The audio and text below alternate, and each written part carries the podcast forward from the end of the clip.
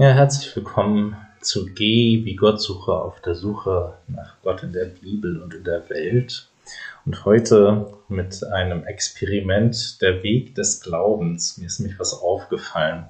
Und zwar äh, in der Vorbereitung für den Gottesdienst saß ich so äh, über einem Text aus dem Matthäusevangelium und dachte so, ähm, wie, wie wäre es, wenn man das Evangelium oder die Evangelien, glaube am ehesten erstmal die drei ersten Evangelien, die sogenannten Synoptiker, die man nämlich zusammenschauen kann. Synopsis heißt Zusammenschau, weil die ganz ähnlich aufgebaut sind, anders als das Johannesevangelium.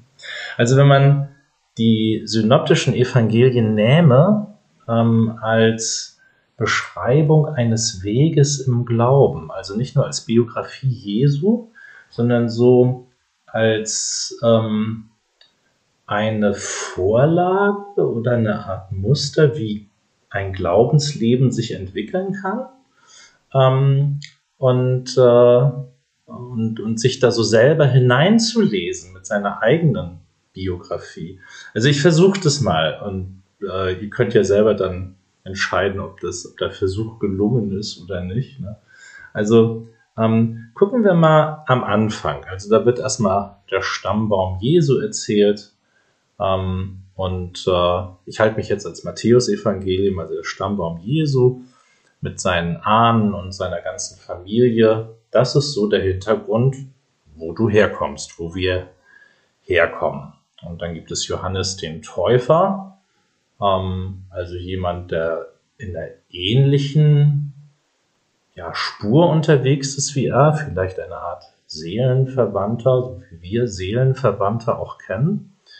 Ähm, und, äh, äh und dann äh, ist ja die Taufe Jesu und die Berufung äh, der ersten Jünger. Und, und sowohl die Taufe von Jesus als auch die Berufung der ersten Jünger ähm, das sind ja irgendwie so Geschichten, wo was beginnt. Und das ist jetzt ja so eine Frage ähm, für dich. Also wo begann denn deine Geschichte mit dem Glauben und deine Geschichte mit Jesus Christus? Also bei mir war das in den USA. Da war ich 16. Ich weiß noch ganz genau das Datum. Ich war in der Pfingstgemeinde dort Christ und ein Mädchen namens Christy Weekly. Ich weiß nicht, was aus ihr geworden ist. Gott hab sie selig hat mich eingeladen und gesagt, Martin, we have a cool action in the church going on.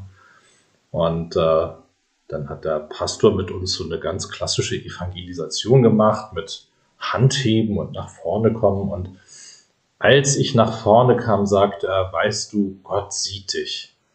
Und das war für mich, als hätte sich der Himmel aufgetan. Also so wie das bei Jesus beschrieben wird. Also der Himmel tat sich auf und Gott sagt zu ihm, du bist mein lieber Sohn, mein geliebter Sohn. Also so habe ich es wirklich erlebt. Und äh, wie war das bei dir? Wie bist du zum ersten Mal zum Glauben gekommen? Also die Berufungsgeschichten der ersten Jünger sagen ja, äh, das kann mitten im Alltag passieren und ist total unverfügbar. Es passiert einfach und erwischt dich. Ich bin an dem Morgen auch nicht aufgewacht und habe gesagt so, oh ja, ab jetzt wird sich mein Leben total verändern. Ähm, am Ende dieses Weges werde ich irgendwie Pastor in Garstedt sein und Menschen dazu anleiten, im Glauben zu leben. Also ähm, bin ich wirklich. Ich bin an dem Morgen, glaube ich, aufgewacht, weil wir ein wichtiges Tennisspiel hatten, vor dem ich aufgeregt war. Eher so. Ähm, aber wie war das bei dir? Also wie ist das für dich passiert? Und dann kommt ja gleich die Geschichte von der Versuchung Jesu.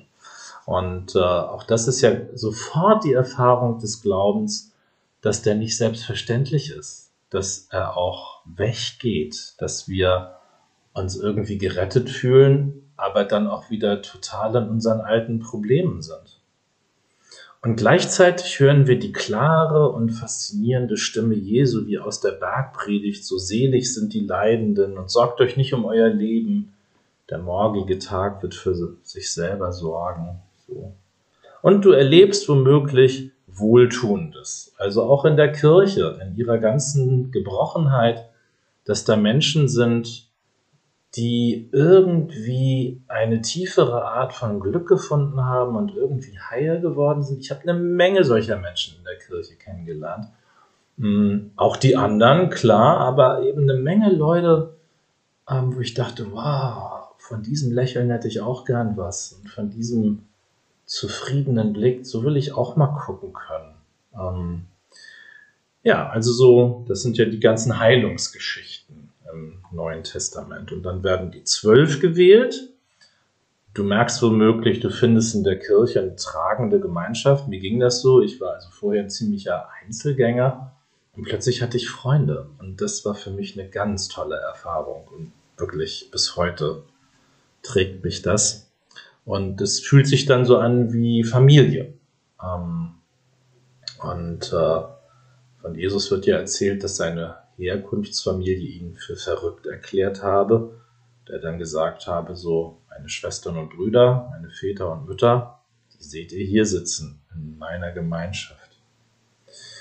Ja, und dann die Frage, wenn du dem so enthusiastisch nachfolgst, warum tun das nicht alle? Also warum leuchtet es nicht allen ein, dass die Liebe das Wichtigste ist im Leben?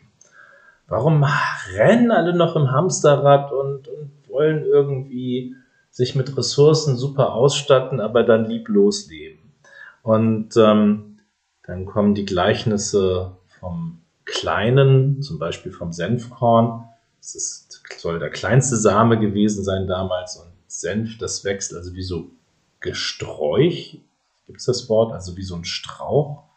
Ähm, so, so, also so wächst und wächst und wächst ähm, oder wie so ein äh, Stück äh, Sauerteig, das den ganzen Teig durchsäuert. Also man sieht es nicht so, der Glaube ist nicht so überwältigend, wenn man ihn von außen sieht, ähm, aber er ist ja bis heute da. Er hat ja bis heute den Sauerteig gesäuert. Ne? Ähm, und alle können davon satt werden, auch 2000 Jahre später noch. Also die Speisung der 4000 beziehungsweise der 5000 mit nur fünf Broten und zwei Fischen oder ein paar Broten und ein paar Fischen. Dann sollen zwölf Körbe übrig geblieben sein. Also das ist so, ähm, so der Weg im Glauben. Und dann kommt die Verklärung und die Verwandlung Jesu. Der nimmt also ähm, Petrus, Jakobus und Johannes mit auf einen Berg. Ähm, und dann soll er da Mose und Elia gesehen haben, also äh, die beiden Symbolfiguren fürs Alte Testament, für die Torah, Mose und für die Prophetie, Elia. Ähm, und äh, Jesus soll im Gesicht also geleuchtet haben wie Mose, als er mit den Tafeln des Bundes vom Berg hinabgekommen sei. Ähm, und das ist nun meine Frage an dich. Wo machst du diese verwandelnde Erfahrung des Glaubens? Ich erzähle dir was von mir. Also, es ist ja erstmal diese überwältigende Erfahrung, dass Gott mich sieht und mich liebt. Ähm, und äh, diese Erfahrung lässt sich ja so schwer lokalisieren oder quantifizieren. Die ist ja mehr so ein Grundgefühl, getragen zu sein, das sich einstellt oder auch nicht.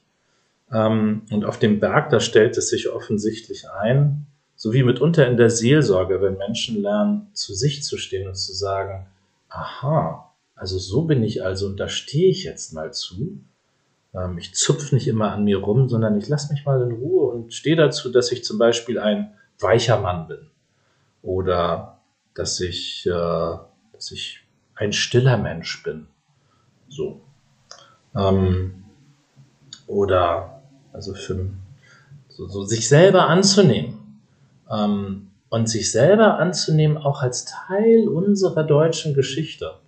Also das mag ich auch immer wieder. Ich erinnere mich, als wäre es gestern gewesen, als ich Peter Weiß die Ermittlung gelesen habe und merkte, ach so, das war die Geschichte meiner Familie im Nationalsozialismus. Ähm, ach so sah das hier aus. Das haben Menschen, haben meine Vorfahren mit anderen gemacht. Ähm, also dafür die Verantwortung zu übernehmen. Das hat mich damals getroffen wie der Blitz ähm, und mich auch nicht mehr losgelassen. Also wir können nichts dafür als Nachfahren, aber wir haben die Verantwortung, damit umzugehen, dass die Geschichte unseres Landes so ist. Ja, also Erlebnisse auf dem Berg und dann gehen die wieder runter in die Ebene. Und Jesus sagt, erzählt niemandem davon, ähm, weil das kann man eigentlich auch nicht so richtig mit Worten greifen. Also versuch mal mit Worten zu beschreiben, wie du dich in deine Frau oder deinen Mann verliebt hast. Wie willst du das angemessen mit Worten jemandem verständlich machen? Also da muss man schon das Leuchten in deinen Augen sehen. Ähm, und dann, dann ab dieser Stelle, Matthäus 17, nimmt das Evangelium so die Wendung in Richtung Leiden. Die erste Leidensankündigung von Jesus ist kurz davor und deutlich wird, der Glaube führt uns zu den Leidenden, führt uns zum Kreuz. Also wenn du Gott finden willst, den Gott vom Berg, der das Leuchten auf dem Gesicht Jesu hervorruft, dann musst du zu den Leidenden gehen. Da kannst du ihn finden. Da ist er. Ähm, und äh, da ist er verlässlich. Er ist da zu finden. Und äh, ja, das ist also der Weg ins Leiden, den Weg zum Kreuz nimmt das Evangelium dann rasant und mit Schwung. Ähm, und auf diesem Weg äh, realisierst du womöglich, die Kirche, in der du lebst, ist nicht nur die Kirche vom Berg des Leuchtens, sondern sie ist auch die Kirche der Ebene des Rangstreites der Jünger. Wer darf neben dir sitzen, Jesus zur Rechten und zur Linken im Himmelreich? Also wer ist nur der Beste? Was ist nur die coolste Gemeinde? Wer ist nur der tollste Pastor? Ähm, also wer legt die Bibel jetzt am, am tollsten aus und macht die schönsten Gottesdienste und kann die Menschen für seine Projekte besonders eloquent gewinnen. Alles das ist ja Realität der Kirche. So ist Kirche auch hinter den und vor den Kulissen. Und die ganzen Missbrauchsgeschichten äh, sind ja ein furchtbares Kapitel äh, unserer Kirche. Ähm, alles das merkst du womöglich auch und merkst, so wie der reiche Jüngling, äh, ich kann tun, was ich will. Jesus sagt am Ende, wenn du mir nachfolgen willst, verkauf alles, was du hast und dann gibst den Armen und folge mir nach. Und du merkst, äh, der Glaube stellt das System reich werden ganz und gar und total in Frage ähm, und führt uns womöglich ins Leiden, weil wir mit diesem Glauben nicht so richtig in das Erfolgssystem des Turbokapitalismus passen. Ähm, und äh, ja, also so ist unser Leben im Glauben wenn man so den Evangelien folgt. Und am Ende, wenn wir sterben, dann wartet auf uns jemand. Hm. Also, und wie das genau sein wird, man weiß es nicht. Das Grab ist leer, das ist alles, was wir sehen können. Und ab da ist es Gottes gutes Geheimnis, was mit uns passieren wird. Ähm, äh, so viel ist klar, es wird irgendwie was Gutes sein. Und irgendwas Gutes wird mit unserem gelebten Leben passieren mit dem Leben, das wir gelebt haben.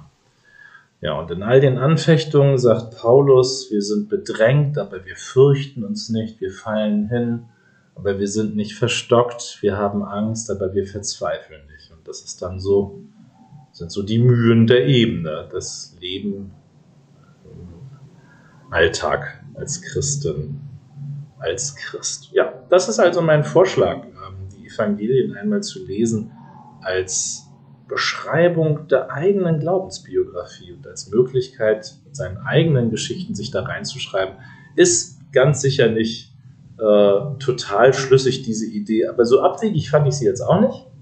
Und wenn du magst, liest die Geschichten doch auch so als Geschichten von dir. Und du liest dich mit deinem eigenen Leben in die Bibel hinein. Ja, wenn ich das äh, so richtig sehe, hat das der heilige Ignatius von Loyola schon immer gemacht mit seinen Exerzitien und ähm, ja, viele Menschen haben da gute Erfahrungen gemacht. Okay, ihr Lieben, das war Geh wie Gott suche auf der Suche nach Gott in der Bibel und in der Welt. Danke fürs Zuhören. Tschüss.